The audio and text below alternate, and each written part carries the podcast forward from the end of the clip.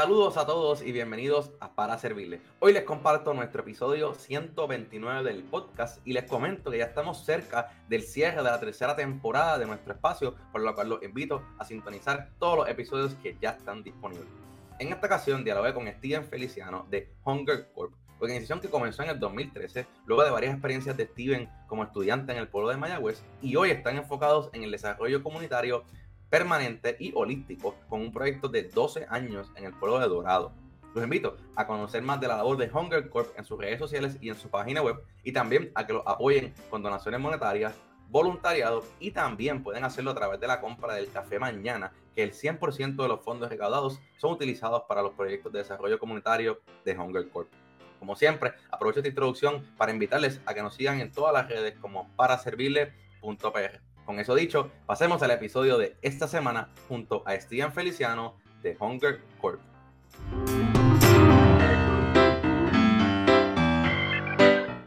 Saludos a todos y bienvenidos a otro episodio de Para Servirles. Esta semana me acompaña Steven Feliciano de Hunger Corp para hablar sobre la organización, la labor que han estado realizando y también conocer un poco sobre la motivación para que esta organización exista aquí en Puerto Rico y realice un trabajo súper bueno en nuestras comunidades. Steven, bienvenido a Para Servirles.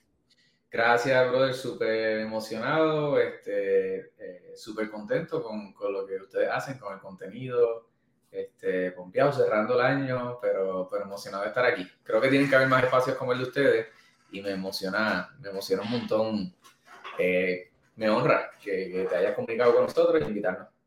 Claro, claro, para mí un placer y como hablábamos antes de empezar a grabar, este espacio es para todas las organizaciones, grandes, pequeñas, ¿verdad? Darle, darle espacio para que la gente conozca lo que están haciendo y se unan, porque eso es lo que queremos, que se, que se unan al impacto. Antes de empezar a hablar de Hunger Cup, yo siempre tiro esta, esta pregunta al principio del episodio como medio para romper el hielo. Y a la última semana no la he hecho por, por hacer... Se me, ha, se me ha olvidado, honestamente, pero la, la, voy a hacer contigo hoy, que es preguntarle a nuestro invitado qué es para ti el servicio. Y ¿verdad? desde la perspectiva del servicio a la comunidad, servicio a nuestra gente.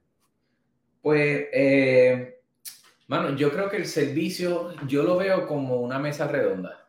Eh, ¿Verdad? Y yo no hablo, no me gusta hablar de manera muy abstracta, pero lo veo como una manera, una mesa redonda eh, donde la gente de, de, distintos ángulos, desde distintos eh, backgrounds, ¿verdad? De distintas realidades, llegan. yo, yo creo que muchas veces se habla del servicio como si fuera el fin y yo creo que el servicio es un medio. Eh, para mí, el servicio al final del día no es el fin, ¿verdad? Yo creo que tú, tú ¿verdad? Lo, estoy haciendo de una manera simplista, pero si tú entregas comida a personas que tienen hambre, el, el, el fin no es el, el, acto tuyo de moverte de tu comfort zone y hacerlo. Al, al final del día es un medio. El fin es calmar el hambre de las personas que no han comido, ¿verdad? Y así puedes dar muchos ejemplos, agua potable, calzado, este, desarrollo social, desarrollo educativo, desarrollo comunitario. Em, así que si lo ves desde esa forma, yo creo que el servicio es una mesa redonda, es, es un espacio donde nos encontramos em, y donde en esa mesa redonda podemos encontrar cuál es el fin, ¿verdad? De, de nosotros salirnos de, de de lo que constantemente estamos, que es como que ensimismados y enfocados en nuestra vida, que claro, es, duro, es duro romper con, con, con, esa rutina que tenemos, ¿verdad? De, de, enfocarnos en nosotros. Pero lo veo como ese espacio donde rompo la rutina de pensar en mí, en mis necesidades, en mi eh, cotidianidad, y me encuentro con otra persona y me intereso en lo que a ella le pasa y me intereso en lo que vive y me intereso en, en ver su florecimiento. So, yo, yo lo veo así, como un espacio donde nos encontramos y ahí pueden pasar muchas cosas, buenas o malas, a través del servicio. Este, ¿verdad? Eh, no, no todo es color de rosa, no todas las iniciativas de servicio son exitosas, eh, pero por eso lo veo, lo veo como una mesa redonda donde nos encontramos, lo veo más como el medio y no como el fin. Y eso, eh, eso que mencionas de la masa redonda me parece bien interesante porque como que unes también, como tú decías, a mucha gente de diferentes culturas, diferentes backgrounds, diferentes escalas sociales, que se unen en ese momento a, a, servir, ¿no? Y, y, y, no importa, y en ese momento olvidas realmente todo eso, somos todos iguales, estamos todos entregando ese plato de comida, que a tu punto también me interesa mucho eso de lo que mencionas del medio y el fin, porque al final del día hay que pensar qué va a pasar luego de entregar ese plato de comida, qué podemos hacer también para que no sea algo de una vez, sino cómo podemos darle algo para que sea a largo plazo y no, no sea siempre un plato de comida, sino ya pueda también cultivar o hacer otro tipo de esfuerzo que lo lleve también a largo plazo. Y, y ahí estás dando en, en, en, el clavo, en una de las cosas más importantes y más, yo creo que desatendida o más, que más también eh, tiene efectos en, en, las comunidades o en las personas a quienes le servimos, y es que si el servicio yo lo veo como el fin, ¿verdad? Generalmente no debe haber una sorpresa porque eh, hay mucho esta polémica de proyectos de servicio o iniciativas eh, donde se siente que el protagonista del proceso del servicio es el que sirve. ¿Verdad? La típica crítica de que voy a un sitio donde hay personas materialmente bien empobrecidas, voy, doy un plato de comida, o llevo unos zapatos o hago algo, me tiro el selfie y lo subo. Pues no debe haber sorpresa porque si ese era el fin, eso es lo que te va a dar la gratificación, ¿verdad? El, hacer el acto y ya. y a ti no te importa qué pasa después de que doy el plato de comida estoy generalizando, ¿verdad? Pero diciendo en, un caso eh, eh, hipotético, no hay mucho interés en qué pasa después de ese plato de comida porque ya el fin se dio, que era yo hacer el acto. Por eso es que yo pienso que si el servicio es un medio, pues entonces te va a dejar un montón de otras preguntas interrogantes de qué pasa. En realidad, yo estoy resolviendo un problema, en realidad yo estoy añadiendo valor a la comunidad, en realidad eh, esto es servir ¿verdad? Este, al final del día. Y yo creo que, que no nos gusta llegar a esa conversación porque nos compromete. Claro. Eh, y, y, está bien, es válido el que no quiera llegar a, a, esa conversación. Y yo por mucho tiempo también he estado en esa. Eh, pero creo que el servicio eh, bien hecho y el que vale la pena hacer, sí tiene que llegar a ese punto y tiene que llegar a, a, esa conversación, porque si no, entonces vamos a seguir generaciones y décadas eh, criticando el servicio del selfie, ¿verdad? De que hice, cogí la pauta, cogí la pauta y continué con mi vida. Y maybe le, ¿verdad? Eh, comida para hoy, hambre para mañana. Este, así que por eso es que yo creo que, que el servicio, viéndolo como un, como un fin, es bien egoísta y es centrado en el que sirve. Y ahí yo me pregunto si eso es servicio. Y, y tú mencionas ahí también que, o sea, el tema de, que es un reto, ¿no? Como que también tú ir a servir y, y, entrarte a esa persona y preguntarle cómo está, qué otras necesidades tiene, cómo te llama, cuántos hijos tiene. Es un reto porque te estás comprometiendo a, a crear una relación con esa persona que a lo mejor tú pensaste voy a ir el sábado a llevar comida y ya, pero a largo plazo, si quieres esa relación, pues la tienes que, ¿verdad? que nutrir, tienes que crear, y eso como que te compromete, y hay veces que pues, la gente no está dispuesta a eso, y gente que sí, como tú dices, pues, ¿verdad? ambas cosas son, son recibidas. Y, y, el tema del selfie, ese para mí también es un, porque yo, yo creo que es importante documentar, porque eso va a ser, y es parte de este espacio, visibilizar, pero también estoy de acuerdo contigo que no es ir a la foto y ya, o sea, sí es bueno documentar, sí es bueno crear ese contenido porque la gente conozca, pero tampoco es crear ese contenido hasta a veces un poco morboso, que es como que entrevistar a la persona ahí en medio del sufrimiento y, y, y, hay veces que pues se hace, se hace súper bien, yo sé que usted, usted ha visto cosas de ustedes, mucha gente lo hace y es creo que es súper importante para visibilizar eh, eso, que también es como que buscar ese balance, sí documental, sí tomarte el selfie, pero si quieres, pero como que no vayas por eso, que esa no sea la de por qué tú vas a hacer un servicio, porque quiero que la gente me vea que salí hoy sábado después de María a ayudar, ¿verdad? No, lo haces porque te sale el corazón y lo documentas para motivar a más personas, que esa sea la razón. Exacto, porque es parte de, y porque todos hemos caído en eso, ¿verdad? Yo traigo este asunto de, del selfie y todo eso, porque there, done that, ¿verdad? Porque es, casi como una droga. Eh, eh, eh, en un mundo de las redes sociales y de crear contenido y de que tú, tú quieres que la gente te, you want likes, ¿verdad? Tú quieres que la gente te, te, te, te apoye, te, te, apruebe, básicamente, ¿verdad? Uh, so, todos hemos caído en eso. Eh, nosotros tenemos eh, una, una, frase en Hunger que decimos que el servicio sin relación es una transacción y las transacciones no transforman a la gente, las relaciones sí. Así que nosotros, un filtro por el que pasamos nuestros proyectos es, eh, nos preguntamos, ¿es esta iniciativa transaccional o es relacional? Si es transaccional, tratamos de no hacerla. Si es relacional, la hacemos aunque no sea sexy, ¿verdad? Eh, y, te, y te digo, y estoy de acuerdo contigo, ¿por qué? Porque entonces eso va a empezar a formar, eh, va, va, va, a funcionar como una riverbank, ¿verdad? En tu organización y se te va a hacer cada vez más fácil o puede ser cada vez más intencional, no es fácil, puede ser cada vez más intencional en tú tener un acercamiento a servir a otras personas correcto. Por ejemplo, en las redes sociales de nosotros, el equipo de redes sociales, hay una regla. Eh, nosotros, no, nosotros no creemos en crear pena. Nuestra misión es, restaurar la dignidad de comunidades a través de un empoderamiento holístico. El asunto de la dignidad es central para nosotros. Así que eh, la dignidad siempre es como que el primer filtro que nosotros eh, cruzamos todo lo que hacemos. El equipo de redes sociales tiene una regla que si hay fotos de niños o de adultos, pero específicamente de niños, si yo fuera el papá de ese niño, yo me sentiría orgulloso de la foto que vamos a subir.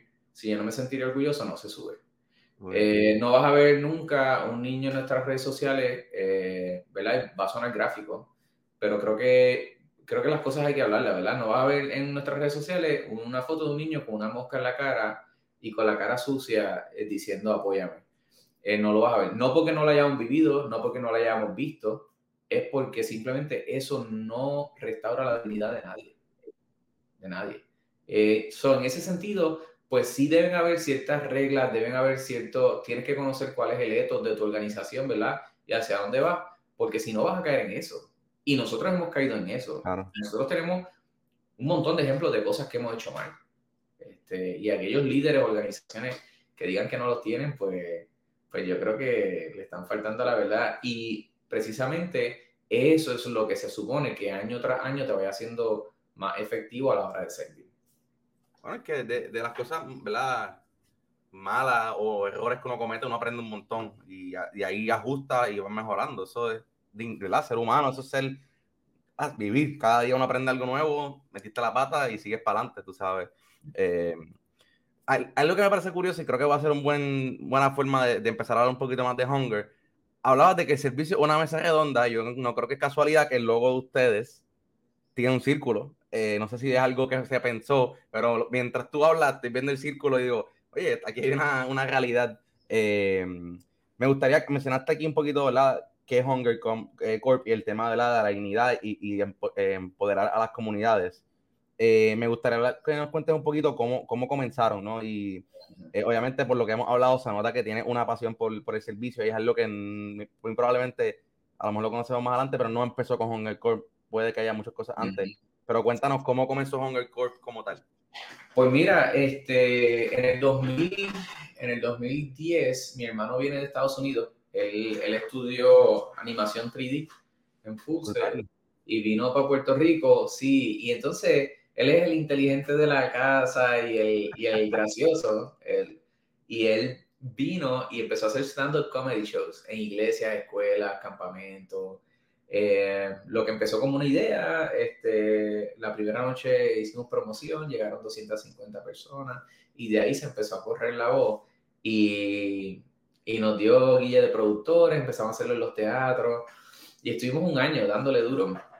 Y eso fue en noviembre de, el primero fue en noviembre del 2010. Noviembre del 2011 yo salgo de una actividad de jóvenes y había, había sobrado en el desayuno eh, sándwich y guineo. Y el líder de, de la actividad cogió, cortó los sándwiches en la mitad y los guineos, nos los dio en una bolsa Ziploc a cada uno y nos dijo, mira, cuando se vayan para su hospedaje, yo estudiaba en el colegio en Mayagüez, o sea, para su hospedaje, eh, si ven un deambulante en la luz, denle esta bolsa y díganle Dios te bendiga o denle una palabra de ánimo y después se van para sus casas porque tienen que estar explotados. Tuvimos todo el weekend en la actividad. Eh, so, yo fui para Mayagüez. aquellos que hemos estado viviendo en Mayagüez un tiempo, sabemos que. Ya yo no vivo allá, ¿verdad? Pero estuve seis años y medio. Eh, sabemos que hay muchos deambulantes en las luces. Por lo menos cuando yo estaba allá. So voy, no veo deambulantes en las luces, eh, o los que veía ya tenían una bolsita Ziploc. porque a mí me encanta hablar y me quedé en la actividad esta tarde y los panos me bajaron antes y le dieron. So, yo me hospedaba en el pueblo, di varias vueltas en el pueblo y veo un, un muchacho pidiendo dinero a la puerta de la iglesia católica. Me parqueo, voy, me siento con él. Incluso, la anécdota, no todo el mundo sabe esto, fun fact, yo estaba, yo estaba, yo estuve todo el weekend, yo estaba baratado, o sea, como tú estás en la universidad, tú estás, te coges un guille a veces de hit y qué sé yo, y yo me siento al lado de él y empiezo a hablar, eh, le doy la bolsita Ziploc y hasta un señor me ofrece chao y todo. Ella que también estaba, sí, sí, sí, Este, y nada, empezamos a hablar, lo, lo, conozco, se llamaba Miguel, y me dice, mano, un montón de gente, eh, eh, ¿verdad? yo soy cristiano, y me dice, un montón de gente cristiana me ha ofrecido ayuda y me han quedado mal. So, no había forma de que yo no sintiera como que un compromiso. Yo no voy aquí a ponerlo como que mega bello. Puede hacer un compromiso genuino o hasta moral, ¿verdad? Ético, de decir, pues mira, mano. So, long short story, eh, lo llevé al punto para que capiara y, y lo, lo, lo, monté en mi carro después y me lo llevé para mi apartamento. Y se le di comida, este, ropa, tenis, se afeitó y al otro día me toca la puerta y me presenta a su esposa, este, a Isa. Él era adicto a 180, 120, era adicta a 180. Eh, eso es 120 dólares de droga diarios o más. Si los encuentra, ella era 180. Em, em, él se inyectaba la droga a través de esta vena o de, de, de, su pene, ella a través de sus dos úlceras en la rodilla o a través de la vena de aquí. Y yo estaba estudiando ingeniería eléctrica, entré por recursos humanos para moverme en ingeniería eléctrica y estaba cogiendo este, ecuaciones diferenciales, estática y dinámica y todas esas clases. Y me di cuenta que me apasionaba más pasar tiempo con ellos que ir a coger ecuaciones diferenciales o física que lo odiaba. Este, so, ahí empiezo a trabajar con distintos deambulantes, este, en su mayoría usuarios de droga, mientras hacía mi bachillerato. Eh, mi hermano seguía haciendo stand-up comedy shows. So, eso fue noviembre del 2011, el primer domingo de noviembre de 2011. Y seis meses después, mayo 4, eh, en mayo, mayo 2, mayo 3, salgo de, de, una actividad y me encuentro otro deambulante al que yo ayudaba, que le decían quija, porque pues la droga le había comido todos sus dientes de abajo, los testículos le habían sido amputados. Eh, y teníamos una amistad, lo estaba tratando de ayudar también, y me dice, tío, te voy a decir algo que te va a doler, este, mataron a, a Indio, a Miguel. Y pues yo no lo podía creer y al otro día me tiré por, por los caseríos, el correo, lugares donde generalmente yo los encontraba, y me encontré a Isa y me dijo, pues sí, tío, lo enterramos anoche, este, a Miguel le dieron seis tiros y murió en mi brazo a un bloque de tu apartamento. Pero yo no tenía teléfono y no tenía nada So, volví para Manatí, que es, mi, mi, mi, pueblo, es donde está nuestra oficina y eso. Y pues volví con, con más preguntas que respuestas, ¿verdad? Como con una crisis de fe. So, Miguel muere en mayo 4 y estoy tres semanas ahí procesándolo, exámenes finales, toda esa cuestión. Y le digo a mi hermano en, en nuestro cuarto, le digo, tú sabes qué, mano, tú estás encontrando gente en los teatros que they want to do something, ¿verdad? Ellos quieren unirse a algo, a una causa, algo. Y en ese momento era solo montar luces, vender taquilla, este, montar la banda, este, pero nada más. Y yo estoy trabajando con gente en las calles que ellos no necesitan dinero, ellos necesitan tiempo y relaciones. Podemos hacer algo para cerrar esa brecha entre la gente en los teatros y la gente en las calles. O sea, a lo que tú estás llegando y a lo que yo estoy llegando. Y yo le dije, yo no sé por qué rayo yo yo entré por recursos humanos, estoy cogiendo una clase de negocio y, y, yo sé, lo único que yo sé es que podemos hacer negocios en Puerto Rico de tres formas, ¿verdad? Este, y una de ellas es corporaciones y una de ellas es sin fines de lucro. Este, vamos a hacer un non-profit y podemos hacer esto y esto. Y mi hermano me dijo, pues dale, vamos a hacerlo. Y el mayo 25 del 2012, eh, como seis meses después que Miguel, eh, que conozco a Miguel, tres semanas después que Miguel muere, eh, pues en nuestro cuarto fundamos Hunger Corp con, con un montón de ideas bien malas. Me recuerdo que teníamos 13 proyectos en mente, y, pero estuvimos como un año construyendo el board y el equipo de trabajo y en, en mayo del 2013 arrancamos con nuestros primeros proyectos. Este, y así, así es que nace eh, Juan Y bueno, bueno, primero que, ¿verdad? Esa historia de Miguel está impresionante y yo creo que casos como ese son los que pues, hacen que cambies tu, tu, vida, como que estoy seguro que no hacen nada de ingeniería ya hoy. Eh, y, y, y, acabé, acabé, acabé recursos como que acaba, acaba haciendo, como que acaba, o sea, te, te marca la vida y, sin duda te, te cambia. Eh, te, pregunto, como, eh, ¿tú hacías eso en la universidad? ¿Tú tenías, no, o sea, no sabías, porque tú estabas hablando obviamente de que las drogas, lo que hacían, todo eso tú lo aprendiste con ellos. Me imagino que sentándote a hablar con ellos te contaban sus historias de cómo lo hacían y ahí tú buscabas las formas de ayudarlo. Esto, me imagino que fue un aprendizaje callejero con los mismos personas que estaban en la calle y tú dándole la mano. Sí, sí, este, yo, yo me considero, a mí me encanta empezar cosas, eh, es una pasión como que I'm a starter, ¿verdad? Y, y pues yo, yo creo que de esa, yo creo que Dios me cambió así y de esa forma pues como que no me da tanto miedo empezar cosas y pues yo dije pues yo voy a aprender de cero, ¿verdad? Pero, no había nada, yo no planificaba conocer a, a Miguel, claro. ¿verdad? Pero una vez eh, yo tengo esa oportunidad, pues digo, pues, pues vamos a hacerlo. Eh, eh, literalmente a veces uno ve como que estas ideas fuera de la caja, las ideas fuera de la caja no son, son solamente un montón de pasos bien ordinarios, con cierta consistencia, ¿verdad? Throughout the time, y después se ve fuera de la caja, pero son un montón de pasos bien ordinarios. Mi, mi historia, la historia de mi hermano, no son historias, eh, no somos personas como que extraordinarias o nada, somos los hijos de Edna y Charlie que empezamos a hacer un montón de pasitos y como tú miras, claro, 10, 11 años para atrás, pues, pues claro, lo podemos ver un poco más claro y, contarlo y pues puede, puede, sonar como que appealing. Pero no, yo dije, pues, pues está bien, pues al otro día conocí a, a Ixa y pues empecé, mi papá me daba, mi papá y mi mamá me daban como, creo que era 50 pesos a la semana, este, para, para pasar la semana. De eso tenía que echarle gasolina al carro para ir a Mayagüez este, y volver. Generalmente siempre llamaba a papi los viernes y le decía, papi, no tengo para volver. Me enviaba como 20 pesos más. Pero me daba 50 pesos. Eh, vamos a ponerle, echaba 20 de gasolina de Manatí a Mayagüez, llegaba allá y ya el lunes ya yo estaba pelado. Porque más o menos mi proceso era que entonces yo me iba por el pueblo, encontraba a Miguel, si él no había llegado a mi apartamento, y pues tiene hambre, pues vamos a comprar el desayuno.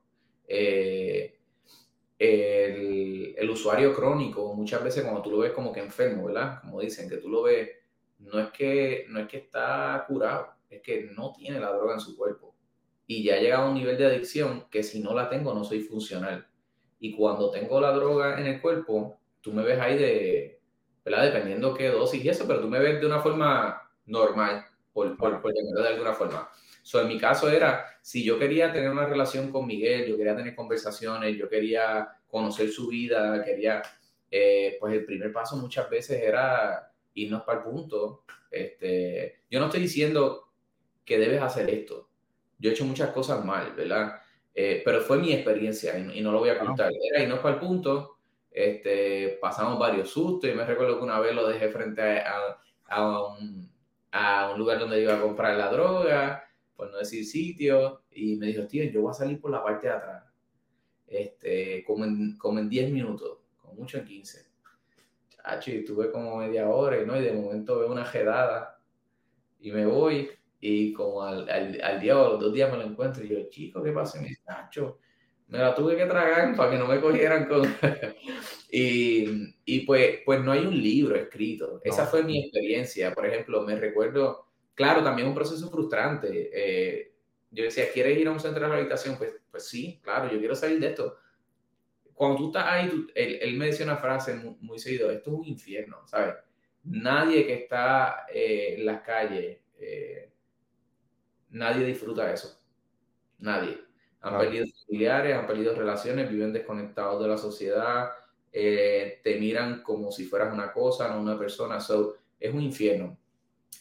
Pero para yo meterte en un centro de rehabilitación, me pedían, eh, necesito un recibo de agua o de luz de donde tú vives. Me pedían un ID.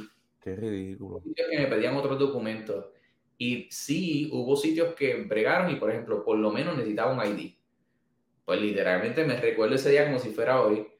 Pues vamos al punto, te cura, vas a la casa de, creo que era de su hija, te baña, eh, te viste este, nice, ¿verdad? Te, te pones tu t-shirt, te pones tu pantalón. Él se peinaba atrás así con la vaca y se veía súper elegante. Y vamos para sacarte la tarjeta electoral para que tengas un ID. So, y yo entiendo, tiene que haber un, ¿verdad? un tipo de estructura, pero también el sistema se tiene que actualizar. Eh, actualizar y se tiene que humanizar. Se tiene que humanizar. So, eh, ah, ya en Hungary nosotros no trabajamos específicamente ¿verdad? Con, con el sector de, de personas en rehabilitación, usuarios a droga o homeless people, pero esa fue mi experiencia para ese tiempo. Y, y fue esa y nadie me la quita, ¿verdad? Eh, me recuerdo que con, con AIXA, pues, ¿sabes? Se tiene que repensar porque, por ejemplo, pues yo tengo que llevar a, a, una persona que, se va, que decidió que quiere salir de las calles, es un adicto crónico. Yo estoy en Mayagüez y la voy a llevar a un sitio en Bayamón. No hay forma, no hay forma que, que ella no se tenga que curar en el camino. Pero eso no se piensa. No. So, yo no estoy diciendo que yo lo hice bien, pero tú le dices, pues, pues ven, vamos a madrugar, yo paro en el camino en Isabel o en Quebradilla, te vas del carro, donde tú quieras, porque también hay un asunto ahí de, de, tu privacidad. Exacto. Eh, eh, eh, es como si yo fuera a bañarme, es como si yo fuera a cambiarme de ropa, es, es un espacio mío. Lo que pasa es que se nos hace di difícil entender su necesidad. Este, pero haz lo tuyo y vuelve a montarte en el carro. Ah, pero ¿y tú cargaste con eso en el carro? Pues, ¿qué voy a hacer? Una, una vida importa más. Una, para mí, una vida importa más. Yo no estoy diciendo, todos los que están viendo el podcast, hagan lo que yo hice. No, no. Lo más seguro, y, y, y claro, hay que partir, era desde mi ignorancia, lo más seguro hay mil formas de hacerlo y yo no leí, y yo no busqué, y yo no me empapé, y yo no conecté con otra gente. Pero esa fue mi experiencia. Yo no esperaba hacer esto. Yo, yo quería ser un ingeniero para trabajar de 8 a 5, tener un buen salario, ir a Disney los veranos, ir a la iglesia los domingos y los martes, y casarme a los 25 y tener dos hijos a los 28. Esa era, esa era mi meta. Y de momento me los encuentro a ellos y empiezo a hacer cosas que para mí eran sentido común y pues eso me llevó a otro paso, me llevó a otro paso. Mi hermano, por su parte, este, tenía un background de, de animación 3D, estaba haciendo shows de comedia, este, empezó a, a, estudiar teología en un seminario, empezó a darse cuenta que, que, que, que la fe cristiana muchas veces, eh, que, que no profundizamos muchas veces en, en, realidad lo que creemos y es una fe que se escucha que es como para cuando te mueras, después que te mueras de la eternidad, pero no tiene ninguna implicación en este lado de la eternidad y empezamos cada uno desde nuestra área a ir a través de un proceso. Y entonces, pues, pues, gracias a Dios, pues ahí vivíamos juntos, ¿verdad? Este, se hace choque de ideas y de realidades y pues ahora cuando pues quizás lo contamos, pues se escucha como, como algo qué sé yo, que inspira, wow, qué historia linda. Pero la realidad es que en ningún momento se sintió así en, en, en los primeros años. Y, y, que yo creo que como tú lo estás contando y, y, tú siendo reconociendo, mira, yo no sé si lo hice bien, yo no soy perfecto, yo no... Estoy, estoy casi seguro que lo hice mal. Pero lo hiciste. Yo creo que el punto de todo esto es que lo hiciste. ¿Cuántas veces por no saber algo o tener miedo a que lo voy a hacer mal, no lo haces? Y tú simplemente lo que hiciste fue llegar un primer día con un sándwich a una persona que viste en la calle que vemos todos los días y mil veces tenemos un sándwich que nos sobra, un pedazo de pizza. Sí. Y, y, tú lo hiciste. Esté bien o esté mal, tú lo hiciste. Y eso yo creo que es, el, es lo más importante de toda la historia. Es como, o sea, no importa qué, tra, hazlo, trátalo. Y en el camino vas a ir aprendiendo, vas a ir mejorando, o simplemente te vas a chocar con una realidad, te vas a buscar la información, pero no hay por qué no hacerlo, porque como tú dices, la, a lo mejor el, no, el, el, decir, ay, déjame buscar la información, nunca vuelve. Te envuelve otra vez al día a día de tu vida y nunca vas a volver. O simplemente, como hablamos al principio, el tema de servicio versus transacción, ¿verdad? El tema hacerlo y empezar y, igual, yo pues, me pongo en tu, no se compara jamás con la historia de Miguel, pero yo, yo he, ido a campamentos de distrofia muscular que he tenido que bañar a una persona. ¿Cómo? Subirlo de la silla. Yo ni sé cuándo, cómo hacer eso la primera vez que fui, pero hay que bañarte. Dale, vamos para allá. ¿Qué hay que hacer? Dime tú. Dale. Igual que Miguel te decía probablemente que tenemos que ir aquí a buscar esto, tengo que hacer lo otro, pues tú lo, lo haces, ¿no? Y es parte de ese, ese sentir, ¿no? Que me imagino que en tu caso mencionaste a tus padres, yo creo que tienen que ver, me imagino, mucho ahí, porque no todo el mundo está dispuesto a pararse en la luz, hablar con alguien, volver otro día. Creo que también hay un tema aquí, ¿no? De crianza, de, de, espiritualidad que, que, que, entra, ¿no? Eh, que es importante. Quería preguntarte, porque mencionaste que en el, volviendo un poquito a Hunger Corp, que al final del día es el nombre de la organización, para mí me encanta más esta parte, porque al final del día se motiva y conoce realmente por qué existe. Que muchas veces lo que vemos es un logo o un nombre, mencionaste que en el 2013 fue que comenzaron con varios programas, como tú dices, ya casi eso el año que viene pues, es una década, eh, lo cual es súper brutal. Eh, ¿Qué programas tienen actualmente? los vivían activos ahora con Fiona, sé amistades que estuvieron con ustedes, pero sé que no solamente es desastre, hay muchas cosas pasando. Cuéntame va un poquito sobre eso. Sí, pues mira, eh, cuando nosotros empezamos en el 2013, yo me, me, recuerdo que me reúno con el board y les digo, eran, eran, eran panas, pero que ya, ya estaban envueltos en algún asunto de liderazgo de servicio. y les digo, mira, nunca va a haber un, un momento perfecto para arrancar algo, ¿verdad? Eso es algo utópico. Este, eso vamos a arrancar. Le dije, había uno de ellos que tenía experiencia sirviendo en distintos sitios. Le dije, consíguete un partner y vamos a empezar a mover puertorriqueños a servir afuera con el requisito de servir primero en Puerto Rico. Tú y, empezamos a hacer viajes internacionales, pero tú no viajabas con nosotros fuera de Puerto Rico sin haber servido primero en Puerto Rico con alguien que no fuera Hunger Corps. Tenías que servir eh, en dos ocasiones, eh, porque, porque es lo que hace sentido, ¿verdad?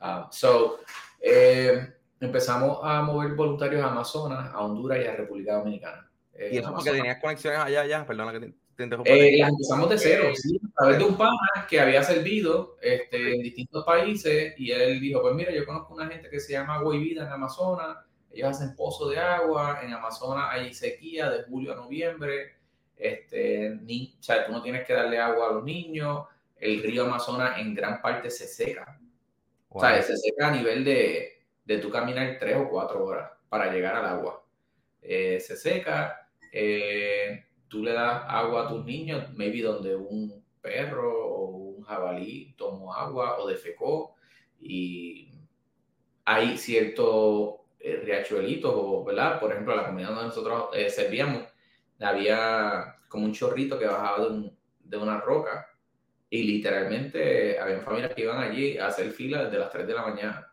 para por lo menos llenar algún balde, dos baldes, para que había una fila, el otro la llenara y el otro. So, pues nosotros fuimos y encontramos a alguien que estaba haciendo pozos allá y nos unimos. Porque no hay nada como alguien local, ¿verdad? Que conozca. vamos a unirnos en, lo que aprendemos, en lo que eh, hicimos eso. Eh, luego en República Dominicana hicimos alianza con varias iglesias pequeñitas que estaban bien metidas en, en comunidades y en Honduras también. Este, y empezamos a hacer esos proyectos y la gente empezó a conocernos como la organización que llevaba gente al Amazonas, porque era lo más ¿verdad? llamativo. Este, y en, en República Dominicana estábamos haciendo casas eh, y ayudando a un, a un, colegio pequeño y en Honduras estábamos haciendo casas y sanitarios. Y me recuerdo que hicimos un, teníamos una, un board meeting eh, para septiembre del 2017 para encontrar un proyecto steady en Puerto Rico, dos cosas, encontrar un proyecto aquí en Puerto Rico y ver cómo no, nosotros podíamos movernos a algo más sustentable. En ese momento pues era 2017, habíamos empezado en 2012, operar en 2013, llevamos 4 o 5 años, todo el mundo de voluntario, este, eh, y queríamos movernos a algo más sustentable, ¿verdad? En mi caso yo había estudiado negocio y yo decía, pues, pues porque una non-profit tiene que ser una organización con website malo, feo, con logo, eh, ¿verdad? Y no, no digo que son así, pero, pero había una impresión de eso, ¿verdad? Y hay mucha gente que lo ha hecho mejor que nosotros y antes que nosotros. Nosotros somos simplemente uno más y, y la mayoría de las veces nos hemos inspirado en otra gente que ya lo ha hecho aquí en Puerto Rico. So, pero ¿por qué también no lo hacemos de una forma sustentable? Este, So, teníamos esa reunión. En septiembre del 2017 viene Huracán María. Obviamente tuvimos que posponer la reunión y nos fuimos a servir a todos lados. No teníamos dinero, pero teníamos voluntarios. Así que empezamos a hacer partnerships con organizaciones que tenían recursos, pero les hacían falta voluntarios. Empezamos a hacer eso este, hasta los primeros dos meses, tres meses. Y yo, en los primeros dos meses, yo sabía que Huracán María fue septiembre, en Navidad, ¿verdad? Después de diciembre, eso iba a ser como un turning point, donde mucha de la atención se iba a ir. La gente se iba a enfocar en las Navidades, bla, bla, la gente de afuera, ¿verdad? Y se iba a ir la atención. So, y lo fue.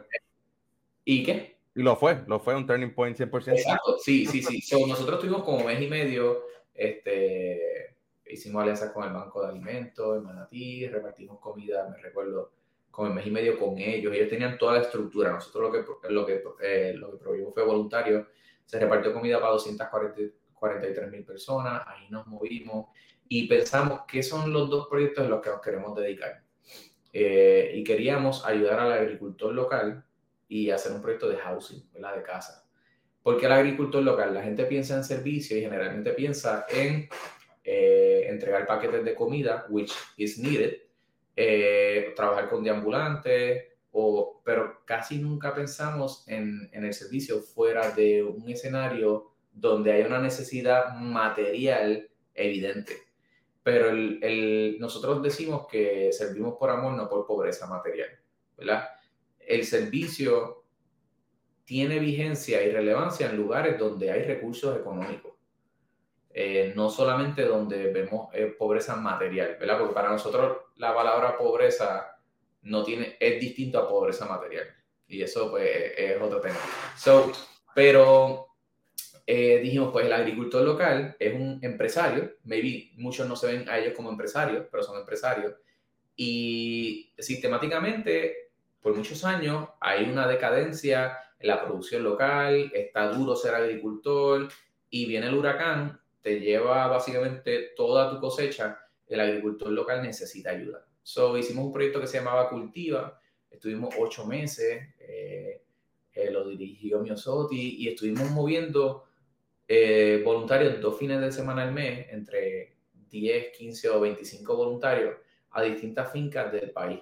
Y volvíamos a la finca, se hizo con 13 fincas. y la idea era mover esos voluntarios, se quedaban en caseta, donde ponía las herramientas, las vanes, los vehículos, el agricultor tenía que poner la comida, y un lugar donde montar las casetas y servíamos por un fin de semana. El resultado fue que en un fin de semana, en un fin de semana hacíamos alrededor de un mes y medio de trabajo del agricultor con su capataz porque era trabajo que no era, no necesitaba una destreza. Simplemente era desmalezar, limpiar. Y pues tú tienes 20, 25 voluntarios que le ponen una bocina Bluetooth, están pompeados en la finca, quieren servir después del huracán María, están en caseta, están haciendo fogatas, están comiendo, el agricultor, te sales de tu, ¿verdad? Te sales de tu, de tu rutina, eh, pues la gente se pompea, ¿sabes? Y pues entonces trabajan. Y en ese sentido, pues fue, fue ocho meses y fue un resultado súper bueno. Movimos como 400 voluntarios. Pero entonces, mientras eso se estaba dando, estábamos pensando, cuál va a ser nuestro proyecto a largo plazo. Y pues dijimos, pues, ¿qué tal si caminamos con una comunidad a largo plazo? Y ahí entonces yo era parte del staff de mi iglesia que me contrató para hacer proyectos de outreach, ¿verdad? Eh, porque decían, pues mira, somos muy buenos con teología y con la comunidad entre nosotros, pero no somos muy buenos alcanzando a la comunidad. So, vamos a servirle a la comunidad. Vamos a poner el dinero donde ponemos nuestras palabras. Así que la iglesia se llama La Travesía y Trinity Church, son dos iglesias hermanas, una en inglés y una en español. Y entonces eh, yo me uno al equipo de trabajo de ellos para hacer proyectos de outreach. Y empezamos a soñar cómo podemos caminar con una comunidad a largo plazo. Eso evolucionó a, adoptar una comunidad. Entonces Hunger se quedó con la visión, corriéndola.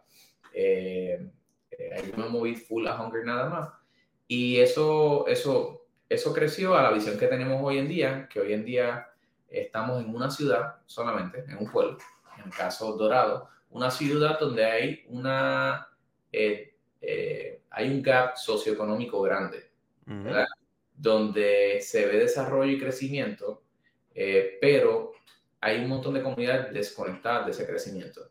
So, nosotros vamos a una, a una ciudad donde hay una disparidad socioeconómica grande. Eh, nos comprometemos con las comunidades más desventajadas por cinco años o más, no menos. No vamos a una comunidad por menos de cinco años. Wow. Buscamos desarrollarla y reinsertarla en el crecimiento de la ciudad. Y entonces podemos decir que esa ciudad está creciendo y está floreciendo, porque es una ciudad donde todos florecen. So, ¿Cómo lo hacemos? Tres pilares, eh, desarrollo educativo, desarrollo económico y desarrollo social. Eso es una visión que toma años. Por ejemplo, en el caso de Dorado, eh, nosotros empezamos en el 2018 y vamos a terminar nuestro Proof of Concept en el 2030. So, eh, la idea es que cuando acabemos en Dorado en el 2030, podamos tener un modelo bien robusto de cómo hacer eh, desarrollo comunitario en el contexto de realizar las comunidades en el crecimiento de su ciudad y lo podamos replicar en distintas ciudades de Puerto Rico eh, y maybe nos tome menos, maybe nos toma lo mismo, pero por lo menos en Dorado es una visión de 12 años. Eso está espectacular porque todo se conecta con lo que estábamos hablando de como que, que se ama desde el principio y, y, o sea, no es ir como que a una comunidad, dar un taller de desarrollo económico e irte. Claro, muchas personas, which a tu punto está bien también, no estamos aquí. Claro, claro.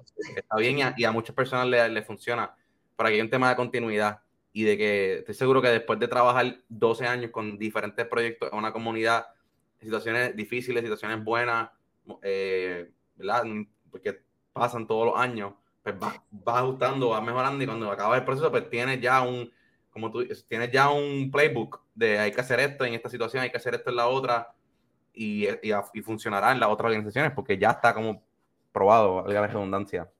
Sí, sí. Sí, el, eh, again, la idea es, nosotros lo vivimos y, por ejemplo, esto se escucha eh, bonito, se escucha, la realidad es que nosotros lo, estamos adoptando este modelo por errores que hemos cometido. Nosotros fuimos a Amazonas, primer año, y hicimos el partnership con esta organización y dijimos, pues vamos ocho voluntarios, vamos como por, no recuerdo si eran 12 días, que íbamos a estar en la selva, pues vamos a ayudar a hacer dos pozos de agua.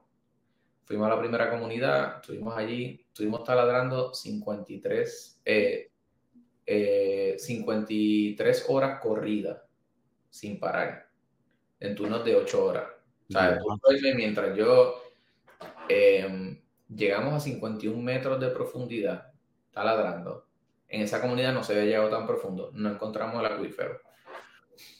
Pues vamos para la próxima nos seguíamos quedando en esa, pero íbamos a la próxima. Allá fue otra historia, nos querían cobrar por hacer el pozo, que sea, pero terminamos haciendo el pozo, no encontramos agua. Y terminamos arreglando un tercer pozo. Se proveyó agua a una comunidad, arreglando el pozo. ¿Qué pasa? Yo, dentro de la frustración, porque fuimos, hicimos un show de comedia, para ese tiempo estábamos haciendo shows de comedia y el 100% de las ganancias iba para el proyecto. Vinieron 800 personas al teatro, sold out eh, más de mil personas nos apoyaron de distintas formas, bla, bla. Tú sientes el peso de cómo yo voy a rendir cuenta, ¿verdad? Ya tanta gente se montó en el barco, ¿verdad? Nos apoyaron y ahora cuando regresemos, todo el mundo, ¿y qué pasó? Enséñame la foto, los videos de los nenes tomando agua. So, en mi caso y también por mi fe, yo digo, si todo lo que hacemos es representación de Dios, yo estoy, yo creo que yo estoy hablando entonces de, de, de una fe que simplemente es enfocada en mí. Ah, no encontré agua. Nos vemos, me voy para otro sitio donde yo pueda enseñar la foto. Lo que hablábamos ahorita. Sí. yo me recuerdo que yo hice un compromiso con el Curaca, que es como el cacique de la comunidad, y le dije, Curaca, el, año que viene nosotros volvemos y vamos a estar trabajando hasta que encontremos agua potable. Perfecto, nos dimos la mano y cuando estábamos en la villa decía, ¿cómo rayos nosotros vamos a hacer esto? Y yo recuerdo que yo estaba haciendo un proyecto en el Colegio de Mayagüez en la certificación de, de Project Management y le dije a la directora del, del departamento eh, ¿verdad? Que, que dirigía la certificación, que era en ingeniería, y le dije, profesora, casi todos estos proyectos son teóricos y los van a hacer todo el mundo, era la última clase, pues para la nota, para la certificación, déjeme hacer uno que nosotros lo vamos a implementar, pero déjeme proponerle el proyecto y déjeme escoger a mi equipo de trabajo, porque tú, tú diriges como project manager otros cuatro project managers. Y me dijo, ok. So, escogí ingeniero mecánico, civil y alguien de finanzas. Y, diseñamos una planta de tratamiento de agua porque el acuífero no lo podíamos encontrar. So, hay sequía, pero hay una parte, hay un caño que se quedaba con agua en el río. So, eh, y esa agua, pues como se queda en posada, pues tiene, obviamente, primero está sucia, el, agua del río Amazonas no es el río de acá, es un río inmenso y el agua tú la ves como, imagínate Ice Tea, así, como brown, así. pero como se queda estancada, pues el sedimento va bajando, el agua queda un poco más clara arriba, pero tienes que tratarla porque animales pueden beber de ella y todo eso. Pero había agua en ese caño. So diseñamos una planta de tratamiento que cogiera agua del caño la subiera en, la comunidad de nosotros, que, que la que trabajamos, hay una montañita en el mismo medio de la comunidad. So, necesitábamos una motobomba, tú podías encontrar gasolina en el, en el poblado más cercano, una motobomba de gasolina que trajera el agua al centro de la montaña, se tratara allá arriba y bajara por gravedad a distintas partes de la comunidad. Y se diseñó con el mismo eh, sistema o logística o, lógica de una planta de tratamiento de acueducto de alcantarillado en Puerto Rico aplicada a la selva. Se hizo, viajamos para allá, eh, diseñadores gráficos, maestros, trabajadores sociales, high schoolers, ingenieros, y se, y se construyó la planta de tratamiento el año después. Pero no pudimos ponerla a operar. So, nos tomó un tercer año para volver, modificarla y ponerla a operar. En el tercer año fue que podemos hacer literalmente el día que nos íbamos, estábamos esperando por reloj, íbamos tarde para el aeropuerto para montarnos en la canoa e irnos, para que saliera el primer batch de agua y tenemos la foto del curaca tomándose el primer vaso de, de agua potable en la comunidad.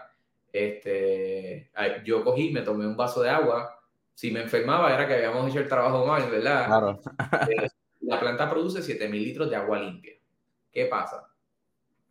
Eso nos llevó a estar mínimo tres años construyendo la planta de tratamiento y los otros dos años hacer relación y ver qué otras necesidades tenían y ver si la planta de tratamiento, monitorearla y ver si estaba funcionando. Hacerla es la parte más fácil, que la comunidad se integre, que la comunidad sea la que aporte para la gasolina, entrenar a alguien, ir monitoreando en el año que eso se pueda. Habían temporadas donde el, que el manejador, el operador se, se cansaba y decía, ah, yo no voy a hacer esto más. Bregar con la comunidad es lo más difícil porque el ser humano es complejo Pregúntale a mi esposa. La verdad es lo más difícil. So, e, es lo mismo.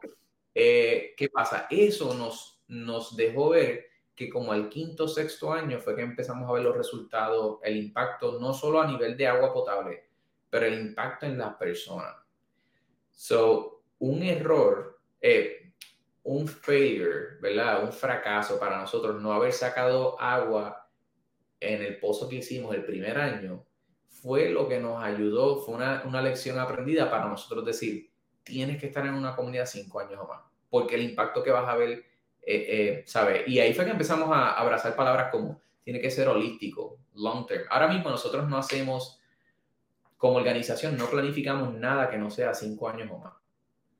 Es, eh, es, tiene que ser así.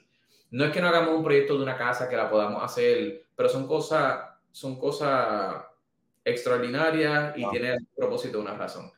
Pero a lo que voy es, se escucha bien, pero la mayoría de las cosas que nosotros, principios que nosotros tenemos hoy como organización, casi todos vienen de lecciones aprendidas donde nos guayamos y donde, donde no, no comenzó con un propósito o un principio bien claro. Comenzó con una idea errada que cuando nos tiramos al film nos dimos cuenta, espérate, podemos hacer más daño a la gente que le estamos sirviendo haciendo esto que, que no haciéndolo. So, hay, y hay materiales. When Helping Hurts es un libro que habla de, de cómo tratando de ayudar desayudamos a las comunidades y empezamos a leer esos materiales y se convirtió en el, en el como que en el en la columna del, del contenido y de la filosofía de, de, lo que nosotros hacemos como organización.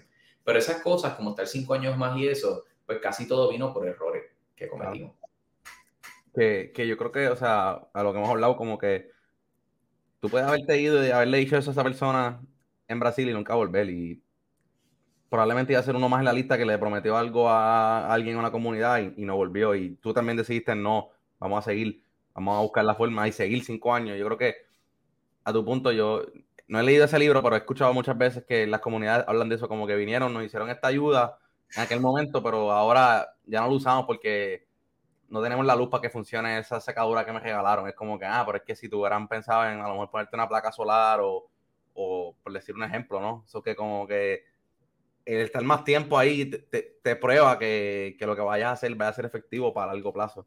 Que, claro, claro. Y, es algo que no solo del, por ejemplo, tiene que ver con el voluntariado. Sea, casi siempre eran voluntarios que iban un año tras otro. Y, y nosotros somos nada sin nuestros voluntarios, la realidad. Y todo lo que hicimos los primeros años era un bonche de voluntarios que nos convertimos en pana, en una familia y era como que vamos para Amazonas de nuevo, el año pasado la planta se quedó en esto. ¿Sabes? Nosotros tenemos, somos bendecidos, nosotros tuvimos un core de voluntarios que, que entendió que no, nosotros no estamos detrás de low hanging fruits, ¿verdad? De que en un mes se haga.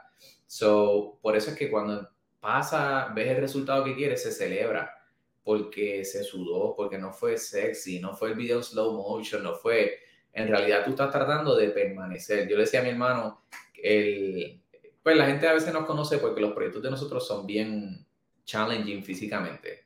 Este, en Amazonas, eh, preguntar a cualquier voluntario, bajar materiales, comprarlos en el poblado, meter, subirte sacos de arena, todos mojados que te baja y treparlo a la colina de la comunidad. Entonces son, bien retantes en Puerto Rico, construir casas. Nos gustan proyectos que sean bien retantes. Y él me decía, pues yo creo que la gente parte de lo que le gusta de, de maybe los proyectos de nosotros, tú tienes que trabajar un montón y al final te sientes como que, wow, yo era necesario aquí. Y él decía, yo creo que le, le encanta el asunto de que son hardcore. Y él decía, sí, Cristian, eh, yo creo que a la gente le encanta eso, pero yo creo que en esta etapa de nuestra organización nosotros estamos tratando de comunicar que el next level de hardcore es hacer algo hardcore, pero permanecer. Exacto. Permanecer es mucho más hardcore que, que estar una semana construyendo una casa y hacerla y celebrar. Eh, el next level of hardcore, ¿verdad? Eh, eh, me voy a quedar. ¿Qué tal, qué tal, cómo están tus finanzas? ¿O cómo está tu familia? ¿Estás trabajando, no? Porque, y esas son las cosas que cuando tú llegas a esos temas no son blanco-negro, son grises. It gets messy, pero al final del día tú puedes mirar para atrás y, y ver los resultados. Valió la pena quedarte. Tú mencionaste ahorita algo que, a mí me gusta siempre recalcarlo y tiene que ver con el tema de los voluntarios y también tiene que ver con el tema de que serán panas. Ahorita mencionaba el ejemplo de cuando llevan la bocina de Bluetooth al con el agricultor y es que la gente a veces piensa en estas cosas hard que no son divertidas. O sea, yo, yo me atrevería a apostar que ustedes se, la pasaban bien en la Amazonas, se reían, vacilaban. O sea, pero, pero estaba haciendo hard things, estaba ayudando a la comunidad. Pero no, no, eh, eh, es cambiar ese, cambiar ese mito también de que voluntariado eh, tengo que ir a ayudar, no, que, o sea, puede ser divertido, es divertido crear relaciones y muchas veces relaciones a largo plazo porque hay algo que lo une, que es ese servicio, ese interés por ayudar a la gente, crea empatía a la gente que está ayudando, o sea, que, que el servir es algo divertido, es algo chévere que, y you que, o sea, puedes, no, significa que tienes que estar ahí súper serio, puedes poner música, después te puedes ir a dar la cerveza si es lo que te gusta, o sea, ¿verdad? No es algo negativo. Eh, y, no, y, no, debería ser algo triste tampoco. Eh, de hecho, ¿sabes? Ah, hay muchas frases como, como clichosas, ¿verdad? Decir como que, ah, que sea tu estilo de vida y qué sé yo, que son ciertas. Pero al final del día, tú no haces algo tu estilo de vida si en verdad no te gusta. ¿verdad? Yo, yo, no, yo no estaría eh, siendo parte de Hunger si no fuera algo también que me apasionara y me gustara. Eh, en verdad, eh, cada vez que nosotros íbamos para Amazonas, ese era mi... y digo que íbamos porque desde COVID los proyectos internacionales han estado en pausa, pero ese era de mi, mi season favorito del año, porque yo tenía el privilegio de ir y viajar. En mi caso, pues yo me quedaba en la comunidad y estaba con un grupo de 10 días, lo llevaba al aeropuerto y recibía otro grupo y nos metíamos a la comunidad. So, yo podía ver todos los grupos. Eh, que, mano, yo soy súper privilegiado de estar con panas en República Dominicana, quedándome en una escuela, con una calor, que, pero que no, pero, pero montando en una pick y, ¿sabes? Tenemos tantas memorias yendo por, por, los terrenos donde se siembra la sábila y saber que estamos construyendo la casa para alguien y no lo estamos construyendo para esa persona, lo estamos construyendo con esa persona y saber que yo siempre sueño con mirar para atrás y sentarme, qué sé yo, en una silla en un balcón como ya viejito, ¿verdad? Como todos vamos a acabar, y con mi hermano y con mis panas. Este, no digo nombres porque son tantos. Y estar ahí en un get y decir, ¿te acuerdas cuando te, te recuerdas la casa de Amalfi? De Amalfi, ¿te recuerdas la casa de, de, de Rosa? ¿Te recuerdas la casa este, de, de, Bárbara. ¿Te recuerdas cuando en, en, Amazonas nos comimos gusanos vivos? ¿Te recuerdas cuando nos trajeron jabalí? ¿O te recuerdas cuando, cuando te recuerdas el huracán María que estuvimos por ahí para arriba y para abajo y fuimos putuados y tiramos comida por un cajito de compra ahí por un, por un tensor? Todas esas memorias, no hay quien te lo quite y son divertidas. Tú miras para atrás y son divertidas. Claro, también hay, hay, un, hay una responsabilidad de nosotros como organizaciones también ser estratégicos y decir, al final del día, tú quieres como organización, eh, no hay nada malo en crearlo como una marca, no hay nada malo en decir, eh, al contrario, es totalmente estratégico, cómo yo quiero que el público me perciba, cómo yo alcanzo más voluntarios, cómo nosotros nos dimos cuenta que para la etapa en la que estábamos los primeros cinco años, la gente amarraba Hunger con aventura. Y entonces empezamos a darle duro en eso aventura, la aventura, a la aventura del servicio, hacer camisas donde se veía una persona como que en, la punta de una montaña con una bandera y con una mochila y a la aventura del servicio. Y me recuerdo que una foto que usábamos mucho era una de las voluntarias con un backpack bien grandote cruzando una tablita en el río Amazonas para el puerto.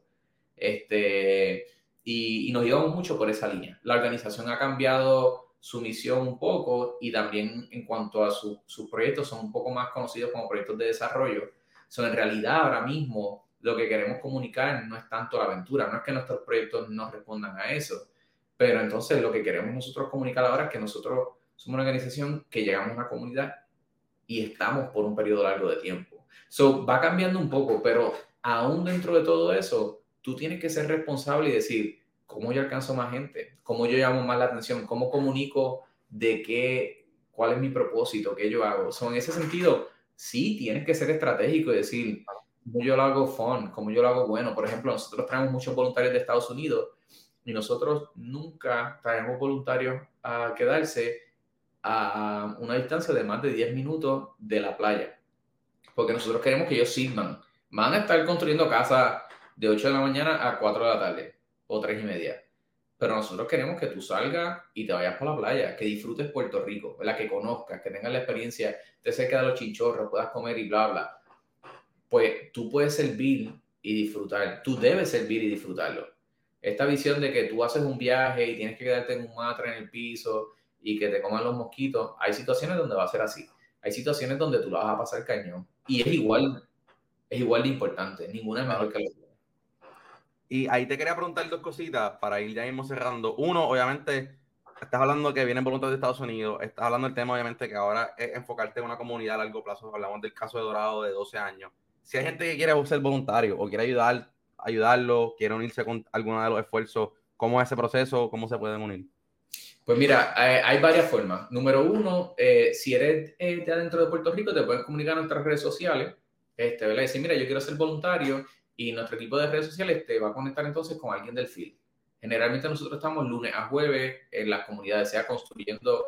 Nosotros tenemos tres pilares, desarrollo social, educativo y económico. En el desarrollo social, nosotros vamos a comunidades eh, generalmente de invasión, construimos casas por los códigos de construcción de Puerto Rico en cemento, eh, hacemos representación legal para que se conviertan en dueños de sus títulos de propiedad, ayudamos a que formalicen sus servicios con el gobierno, pagando agua, pagando luz, y los conectamos a un small group donde sea de interés, por ejemplo, un small group de mujeres, donde ya se conecten y hagan vida juntos.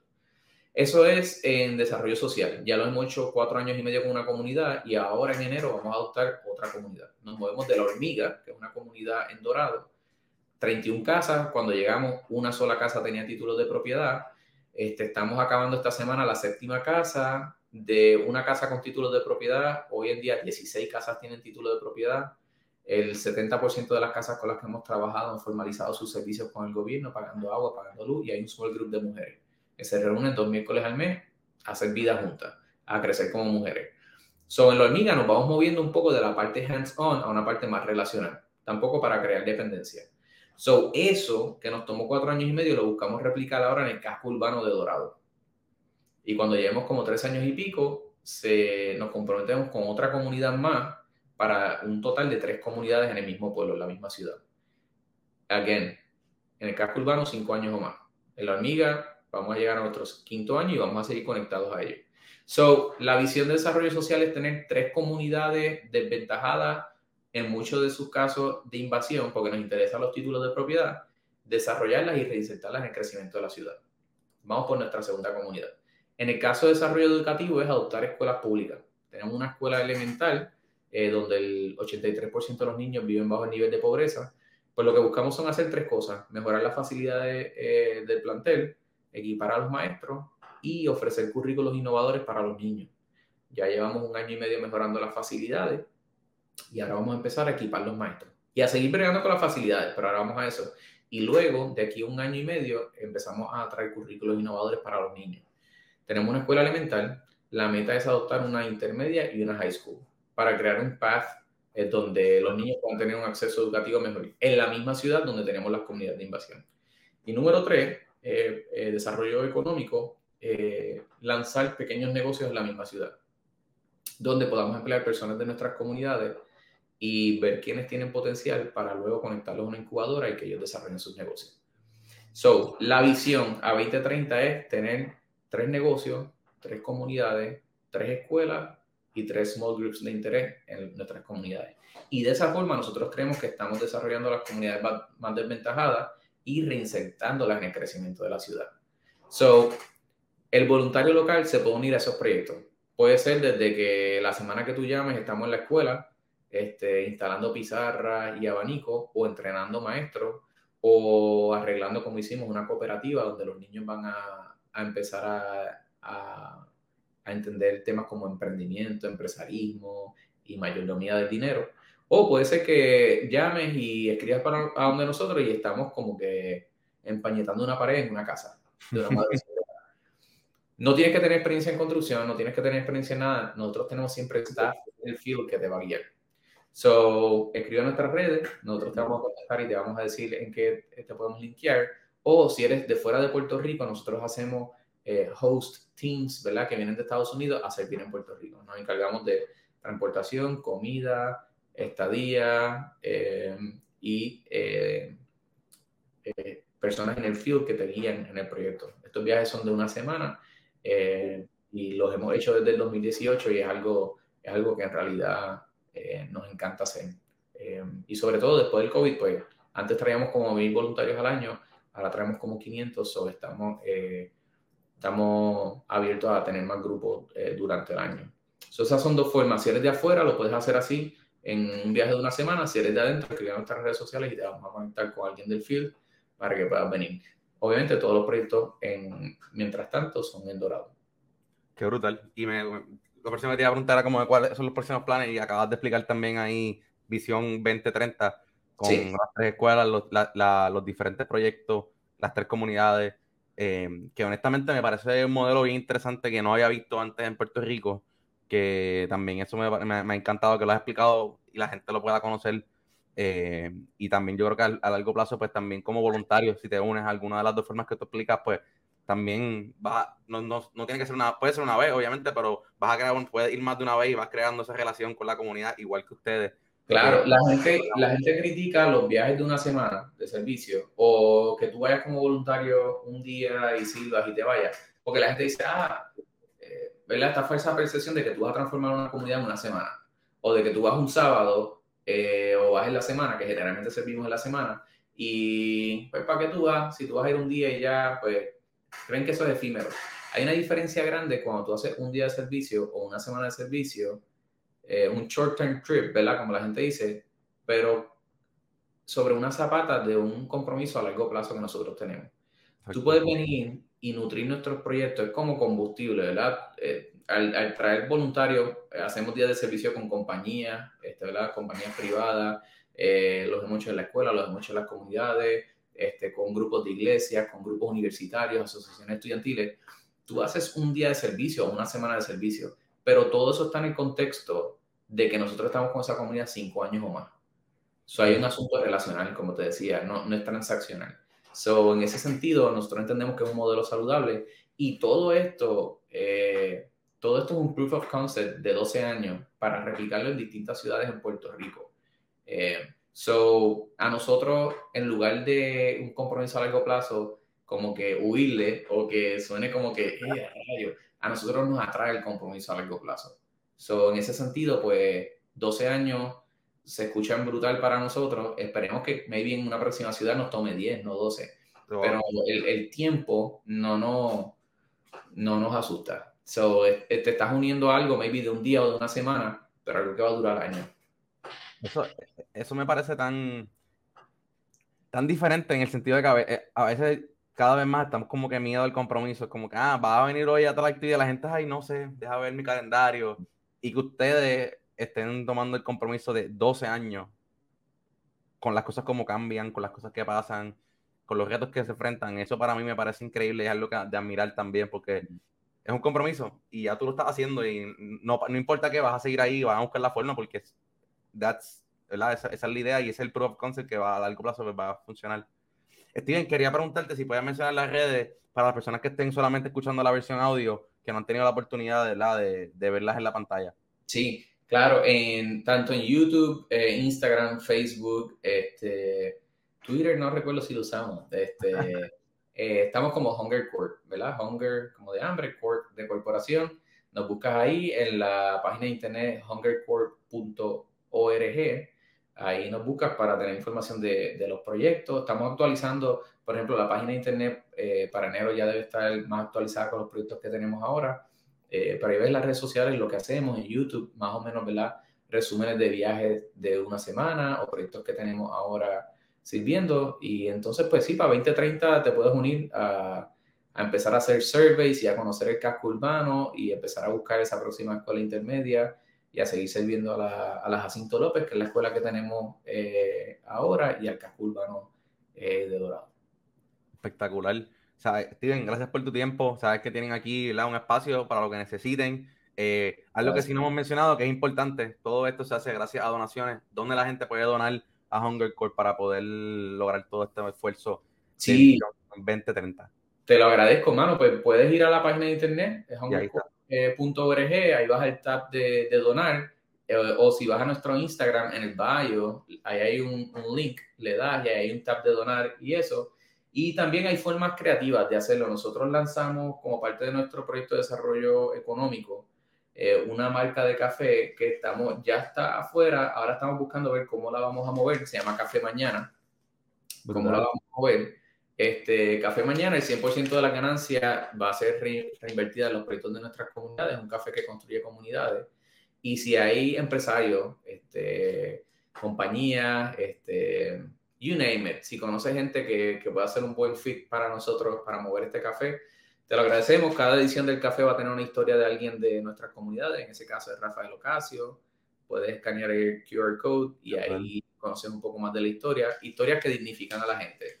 So, sea donando o sea buscando una oportunidad de negocio con nuestro café, que es el primer negocio como parte del pilar de desarrollo económico que tenemos, eh, puedes, puede ser parte de, de lo que hacemos en Home Court.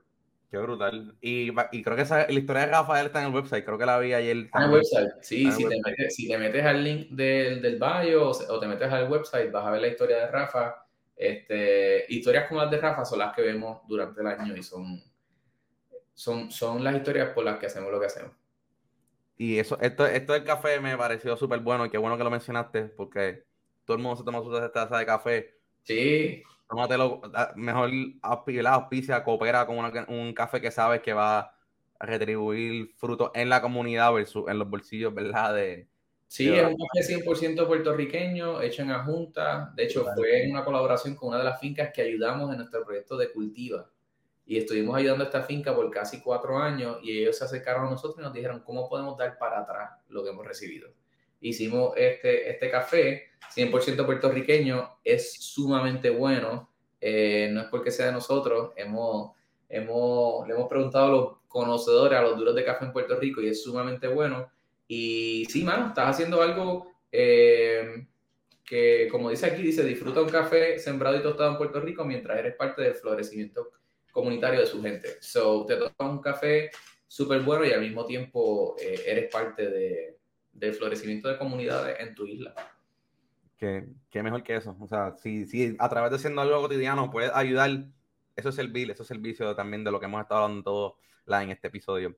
Tigre, nuevamente, gracias por tu tiempo. Como te mencionaba, tienen aquí un espacio para lo que siempre quieran, ¿verdad? El mensaje que quieran llevar y estaremos en comunicación para continuar la, de la mano y saber qué están haciendo en Dorado y los próximos planes que vayan teniendo poco a poco. Gracias a ti por el espacio, por la oportunidad y, espero que la plataforma siga creciendo cada vez más y cuenta con nosotros para, para lo que sea. Brutal, así sea para nuestra audiencia. Allá conocieron hoy de Hunger Corp, los invito a que se unan, a los que los apoyen en sus diferentes esfuerzos, donaciones, voluntariado, el café y también para que ellos puedan continuar su labor con su visión 2030 y también ahí en el pueblo de Dorado. Como siempre, les invito a que nos sigan en todas las redes como para y que disfruten de todos nuestros episodios los miércoles en paraservirlepr.com. Con eso dicho, que tengan un excelente día y recuerden que aquí para servirle.